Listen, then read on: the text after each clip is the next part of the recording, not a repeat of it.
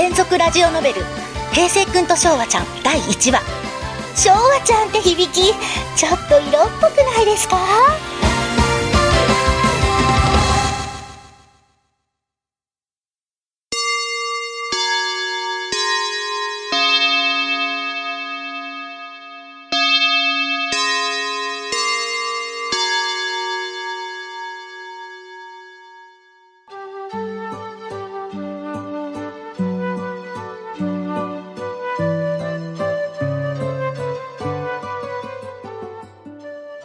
春新学期。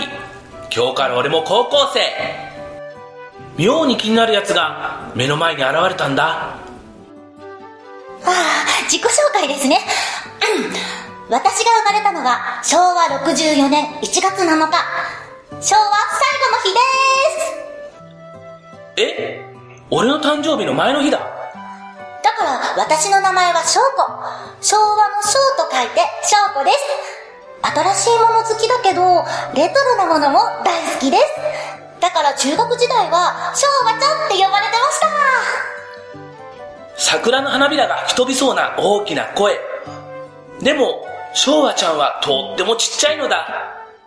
隣の柔道部のやつが邪魔で俺は身を乗り出して昭和ちゃんを見つめている。童顔で小学生と言っても通用しそうだ。昭和ちゃんって響きちょっと色っぽくないですか？よく見ると昭和ちゃんはスタイル抜群なのだ。背が低いけどグラマーな女優さんのこと親父がなんとかって言ってたな。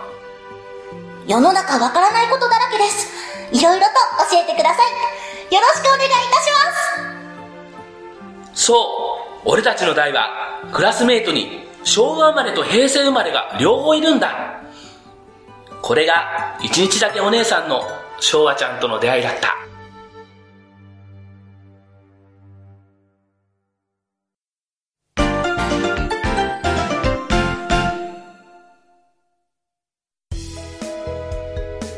というわけで、第1話を聞いていただきました。はい昭和ちゃん登場。初々しい。なんか初々しいな。ねなんだろうね。なんか声若い気がするのはなぜ？なんかピュアだね。実はね昭和ちゃんの設定を、ん。あのちっちゃい女の子にしたけども、はい。トランジスタグラマーでね、大きい長身のねうん。でっかい子にするかちっちゃい子にするかすごい迷ったんでおおそうなんだ。そんな裏話が、うん。へえでもちっちゃい方に。ちっちゃい方にしました、銀ちゃんの好みで好みもああり。あり。まあ、今後の展開も考えると、うんうん。その方がいいかなってへえでそうだったんだ。あとトランジスタグラマーっていう言葉僕好きでね。う ん響きが？うんなるほど。うん。しかもこの時の台本1ページだけだったよね。そうだよね。懐かしい。今や。うん。ね。長編になってますけど。ね。どうでした？いやーでもなんかなんだろうもう緊張が伝わってくる。本当にいろんな意味での緊張が伝わってくる感じで、うん。なんか新鮮だった。